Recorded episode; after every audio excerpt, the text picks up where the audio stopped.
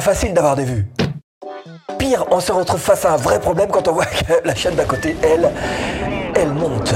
Alors dans cette vidéo, bah, je vous propose tout simplement 10 astuces qui correspondent aux 10 étapes de la création d'une vidéo. Et c'est la somme de ces 10 astuces qui vous fera avoir plus de vues. La somme de ces 10 astuces qui formera une stratégie cohérente. Alors la question vous est posée, est-ce que vous connaissez ces 10 astuces? Quand il s'agit de créer une vidéo, vous l'avez compris, la toute première étape c'est de trouver une, une idée. Ça, ah ben je dirais pourquoi j'ai ça à la main, hein, je dirais à la fin, voilà. Alors bien sûr, il faut trouver une idée, mais pas n'importe laquelle, on est d'accord là-dessus, il faut une idée qui soit réclamée par vos spectateurs, une idée qui convienne à votre chaîne. Là, on est sur ma chaîne tuto démo. Alors même quand on a zéro abonné et zéro vue, vous voyez que ces menus existent. Vous allez dans YouTube Studio, données analytiques, sources de trafic, vous faites recherche YouTube et vous allez trouver ici en fait des mots-clés. Tous ces mots-clés sont autant de thèmes qui ont fonctionné pour votre chaîne, pas celle d'à côté, la vôtre précisément. Donc la moindre des choses, ce serait peut-être d'essayer de repérer quels sont ces mots-clés, d'essayer de repérer quelles sont ces vidéos qui sont des vidéos gagnantes et d'en faire une suite. Appuyez là où ça fait du bien à votre chaîne. Et si vous cherchez à créer votre business en ligne à domicile, abonnez-vous. Une fois qu'on a trouvé l'idée, l'objectif pour vous, ça va être de trouver le titre. Alors trouver un titre, un bon titre, c'est bien, mais le mieux c'est quand même de trouver un titre qui puisse vous permettre à vous, à votre chaîne, d'être référencé tout en haut du moteur de recherche YouTube. Alors pour ça, bah moi j'utilise, c'est mon bras droit, j'utilise TubeBuddy. Alors dans le Keyword Explorer, bah, je fais ma recherche de titres, par exemple euh, comment avoir 50 000 abonnés, et surtout je regarde en fonction de ma chaîne. Et ça c'est l'onglet Weighted, c'est cet onglet qui compte. L'autre onglet, bah, il tient pas vraiment compte des résultats de ma chaîne. Bref, là il me dit euh, que pour ma chaîne en particulier et ce terme en particulier, j'ai 91% de chance de placer ma vidéo tout en haut. Et voilà comment est-ce qu'on trouve un bon titre. Alors si vous voulez essayer pour votre propre chaîne, je vous mets là-dessous le lien TubeBuddy. Hein, vous l'aurez en version pro et 30 jours gratuite. Ensuite, une fois que vous avez l'idée, puis le titre, il va falloir travailler sur votre accroche. L'accroche, c'est quoi? C'est tout simplement les 30 premières secondes de votre vidéo. Et si vous regardez vos statistiques, vous allez vous rendre compte que ça chute à cet endroit-là. On perd énormément de spectateurs. Et ça, YouTube le sait évidemment. Alors ça va être à vous de performer dans ces 30 premières secondes pour que YouTube se dise, bah, cette vidéo, elle doit être pas mal quand même. On va la booster pour qu'elle ait plus de vues. Alors comment est-ce qu'on fait une accroche qui marche?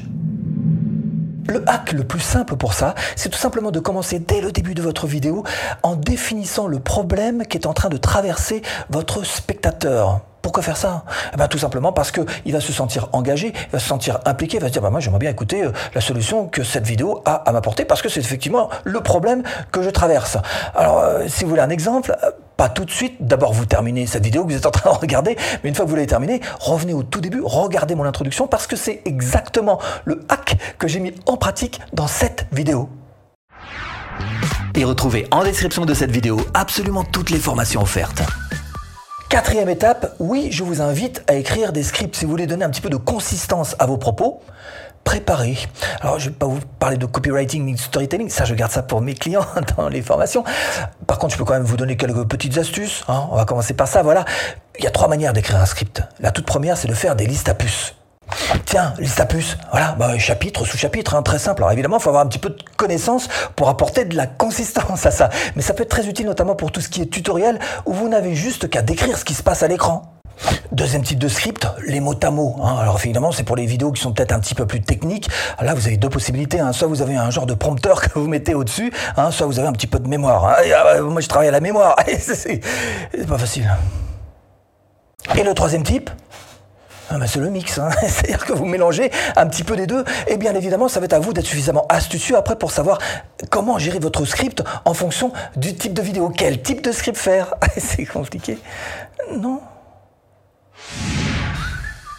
une fois le script fini, j'ai une très bonne nouvelle pour vous. Vous avez de la matière. Et de la matière, pourquoi faire? Bah, Tout simplement pour faire la promotion de votre vidéo. Ça veut dire que vous allez pouvoir prendre des petits morceaux de ce texte que vous avez écrit et puis le mettre par exemple sur vos réseaux sociaux pour promouvoir votre vidéo. Pourquoi pas? Ou alors carrément vous en servir pour votre liste email.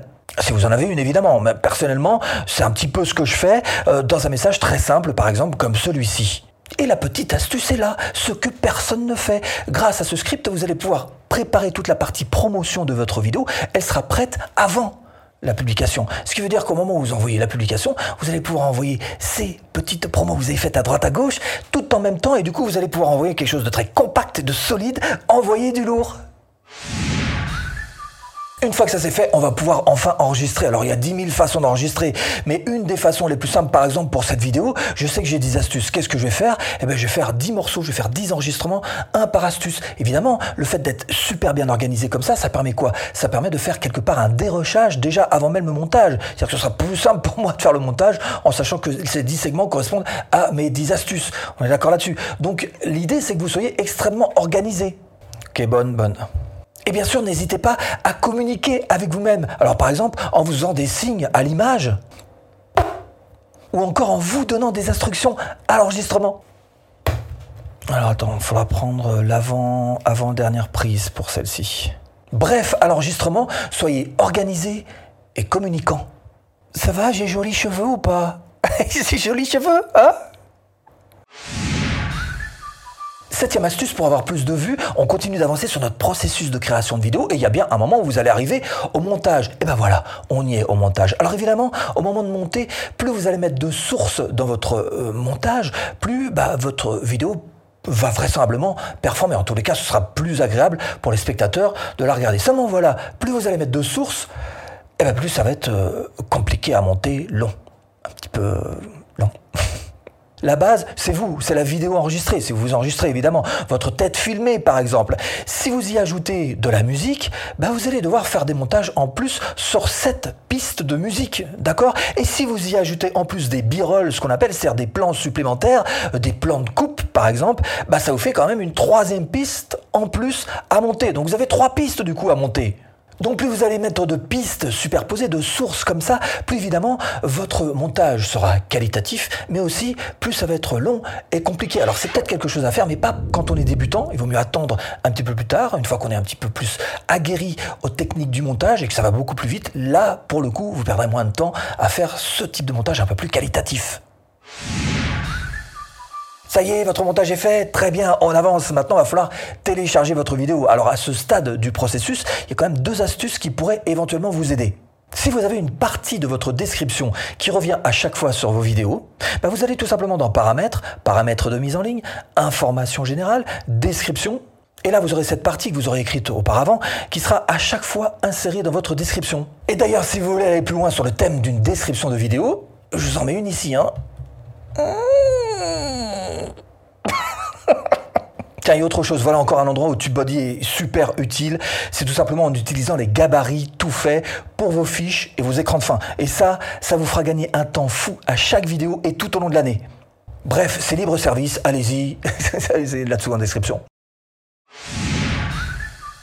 Bon, bah, pars pas, hein, parce qu'il y a aussi la neuvième étape, et elle est importante, il s'agit de faire une vignette. Et la vignette, c'est un petit peu comme l'emballage, l'emballage d'un bonbon. Tiens, bah, que diriez-vous si vous achetiez un bonbon à la fraise et qu'une fois ouvert, il ait le goût de la banane?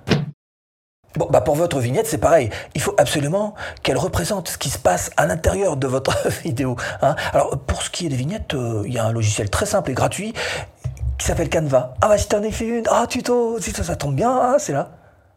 Voilà. Et ultime étape pour vous, évidemment, c'est la publication.